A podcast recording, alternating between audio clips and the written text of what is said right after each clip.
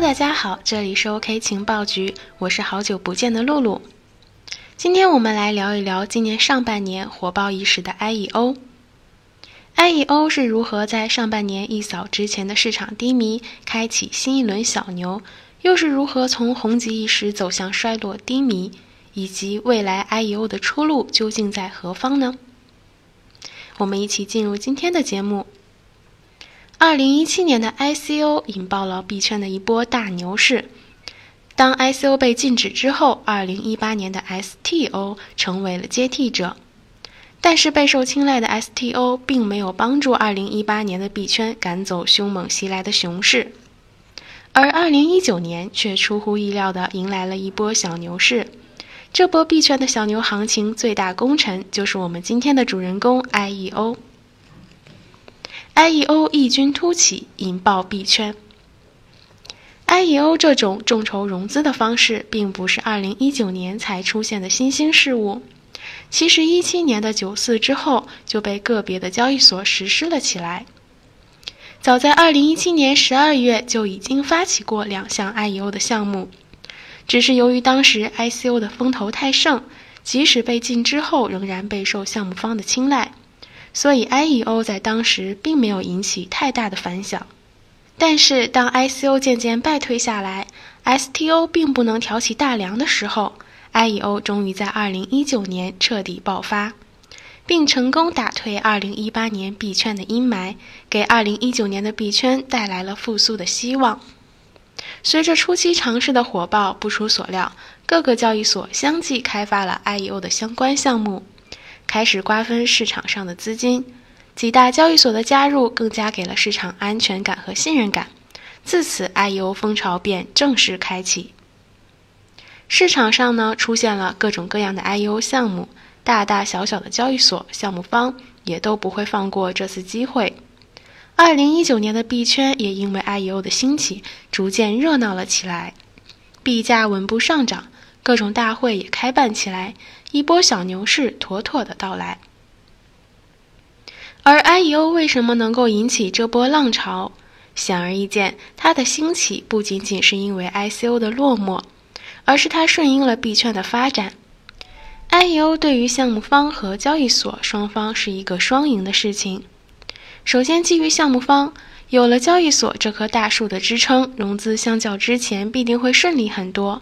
同时，之前私募发行上交易所的步骤也被大大精简，项目方节省出大量人力、物力、财力，并且交易所会给项目带来巨大的自然流量，尤其是大型交易所给项目方所能提供的流量，是项目方通过自身的宣传很难达到的效果，并且通过交易所的宣传，项目很可能在知名度大幅提升的同时，成为业内的热门。所以，项目方何乐而不为呢？而 IEO 项目实施的过程中会使用平台币进行募资，这无疑对于平台自身是一件好事。除了刺激平台币的需求，同时也延展了平台币的生态体系。对于投资人来说，最明显的利益就是项目参加公募后客观的收益。而正是因为多方都能从中获取利益，所以 I U 项目的火爆变成了一个必然的事情。但是成也萧何，败也萧何。无论优劣，各种项目方一股脑地冲进 I U 的风潮中，市场里充斥着越来越多的劣质项目。在 I U 项目兴起不到半年时间，便开始步入迷途。成也萧何，败也萧何。一些三流交易所利用大交易所树立起来的名气，滥用这一现象级产品，随后在各种事情的加持下，导致 IEO 快速陨落。其实，在 IEO 开启之后，取得了相当不菲的成绩。据 CoinSchedule 统计，2019年全年 IEO 融资额达到16.5亿美元，其中 Bitfinex 交易所平台通证 LEO 融资额达到10亿美元。不考虑 LEO 在内，IEO 融资额集中在三到八月，月均融资额达到一点零七亿美元。但是七八两个月 IEO 融资额分别只有五千一百八十七万和六千五百万美元，远远小于月均融资额。IEO 正在降温和没落，这是个不争的事实。其实，IEO 的这种打折出售的方式，大多数人都是抱着投机的心态来参与的。时间久了，热情自然也会逐渐退却，无法可持续的来支撑整个市场的热度。并且，IEO 的大多数项目经常会高开低走，它们几乎都大涨大跌。有的项目币价已经蒸发近百分之九十，甚至会直接归零。有人调侃：“买的是 IEO，比的是谁跑得快。”试问还有多少投资者愿意坚持价值投资？它本质上是一场开盘跑得快的游戏。IEO 的短期繁荣让熊市用户看到了转牛的希望。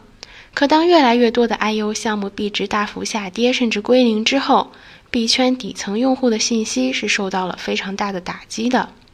IEO 项目除抢购获得者之外，在交易过程中缺乏赚钱效应，这将导致 IEO 项目市场吸引力越来越差，抢购收益也将逐渐缩窄。过于浮躁的 IEO 项目根本无法与用户达成共识，长此以往将导致投资者对 IEO 项目的关注度持续下降，IEO 模式市场加速进入衰竭状态。如果 IEO 项目仍处于盲目超发、缺乏监管和严格的项目审查，IEO 终将走上 ICO 的老路。想要了解更多关于区块链及数字货币知识的小伙伴，欢迎加我的微信：幺三二六零四六二三七零，进群。我们的情报局已经建立了粉丝群，不仅可以近距离的和主播互动，还能找到很多志同道合的小伙伴。社群还会不定期进行专享课。快来和我们一起学习吧。那么我们继续往下说，IEO 迷途可知返。现在 IEO 项目虽然逐步进入低迷状态，但是并没有走向死亡的深渊。只要肯迷途知返，IEO 的下一个战场开启并不是没有可能。那么 IEO 该如何开启下一个战场呢？首先要把上一个战场清扫干净。一些垃圾项目的产出只能让 IEO 失去更多的信任。交易所如果能够树立良好的态度以及正确的做法，这将是开启 IEO 下一个战场的突破口。通过前文，我们也可以总结出来，IEO 的落寞主要是失去了币圈底层用户的信任。但除了一些个别大的交易所和项目看起来稳定靠谱之外，大多数的小交易所的项目都可以用惨不忍睹来形容。项目质量良莠不齐，大量的劣质项目充斥在二级市场，把二级市场搞得乌烟瘴气。而要想 IEO 项目可以继续优质的前进，交易所就是关键。币圈的市场还很深，而 IEO 的优势也并没有油尽灯枯。明年的比特币减半更是币圈的一场重头大戏。IEO 能不能把握住，就要看交易所们如何干净利落地开启下一个战场了。好了，今天的节目到这里就结束了，感谢大家的收听，欢迎大家在评论区和我们一起讨论，或者你想听什么都可以留言告诉我们，我们明天再见。